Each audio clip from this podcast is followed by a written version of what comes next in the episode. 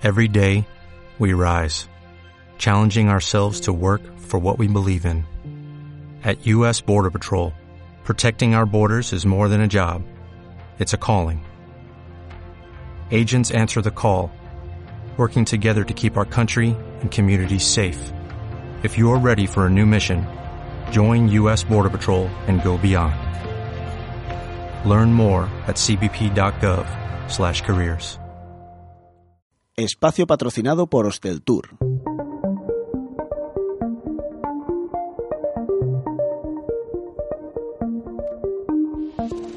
Apuntes para el turismo.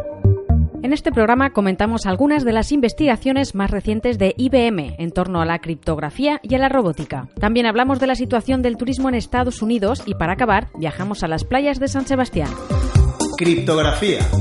En cinco años, la tecnología blockchain y las llamadas criptoanclas asegurarán la autenticidad de cualquier producto desde su punto de origen a las manos del consumidor. Juntas, ambas tecnologías aseguran la creación de sistemas criptográficos y la fiabilidad de las transacciones. Hoy en día, la falsificación de productos digitales está desenfrenada. Prueba de ello es que supone para la economía global unos costes superiores a los 600.000 millones de dólares anuales. Las complejas cadenas de suministros en las que participan docenas de proveedores en múltiples países dificultan la prevención de las falsificaciones de casi cualquier producto, desde divisas a electrónica de consumo. El blockchain está llamado a ser el futuro de las transacciones digitales, infundiendo confianza, eficiencia y transparencia en las cadenas de suministros, pero por sí mismo no puede asegurar la autenticidad de las mercancías físicas. Para ello, los investigadores de IBM están desarrollando criptoanclas y huellas digitales a prueba de manipulaciones para ser añadidas a los productos o a alguna parte de ellos y enlazadas en el blockchain. Las criptoanclas son altamente seguras porque están adheridas al producto y están formadas por mecanismos criptográficos que proporcionan una identificación que no se puede clonar.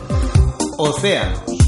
En cinco años, robots autónomos microscópicos con inteligencia artificial, conectados en red y desplegados por todo el mundo, podrán monitorizar las condiciones del recurso natural más crítico para nuestra supervivencia, el agua. Para 2025, más de la mitad de la población mundial vivirá en zonas con problemas de agua, lo que también producirá un impacto en el turismo. Los científicos trabajan para recopilar y analizar datos sobre las condiciones en tiempo real de nuestros océanos, lagos y ríos. Existen sensores especializados que pueden implantarse para detectar sustancias químicas y condiciones específicas del agua. El plancton es un sensor natural y biológico de la salud del agua. Incluso los más ligeros cambios en la calidad del agua afectan a su comportamiento. En IBM están construyendo microscopios pequeños y autónomos que pueden ser colocados en cuerpos de agua para monitorizar el plancton in situ, en lugar de tener que retirarlo para analizarlo en el laboratorio.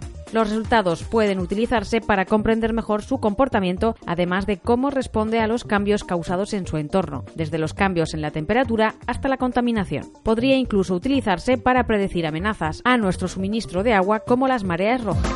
Donald Trump. Los hoteleros de Estados Unidos se muestran cada vez más contrariados con Donald Trump. Le acusan de haber provocado pérdidas por valor de 32.000 millones de dólares en ingresos turísticos que el país ha dejado de recibir. Y es que mientras los viajes a nivel global siguen creciendo, la cuota de mercado en Estados Unidos ha caído un 13%. Para los críticos con Trump, la imagen que el presidente está ofreciendo de los Estados Unidos no es precisamente acogedora. A esto hay que añadir las restricciones por parte de Trump en el programa Brand USA, una asociación público-privada que se financia mediante un sistema introducido durante el mandato del anterior presidente, Barack Obama. Concretamente, Brand USA recibe 10 de cada 14 dólares que paga un viajero extranjero cuando visita Estados Unidos al tener que solicitar el visado de entrada esta. La administración Trump propuso eliminar este programa. Luego el programa sufrió recortes presupuestarios y finalmente los fondos fueron desviados al Tesoro de Estados Unidos en lugar de a Brand USA. Por si fuera poco, el endurecimiento de los controles de seguridad todavía desincentiva más la llegada de turistas.